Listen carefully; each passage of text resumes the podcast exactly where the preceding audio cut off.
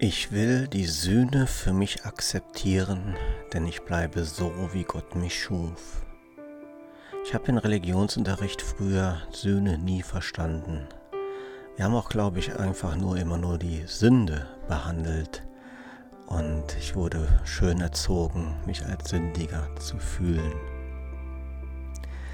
Aber der Kurs oder der, die Lektion heute lehrt uns, wir brauchen nichts zu machen außer uns zu vergeben und zu erkennen, dass wir so sind, wie Gott uns schuf. Wie ist es bei dir? Wie hast du den Tag verbracht? Wie stehst du zur Sünde? Wie stehst du, du zur Sühne?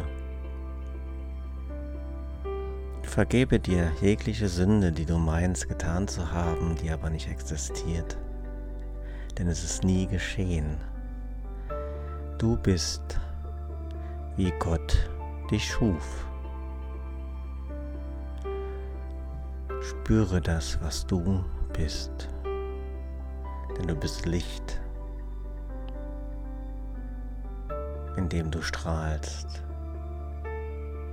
Du bist das Glück, das dich glücklich sein lässt. Du bist der Frieden,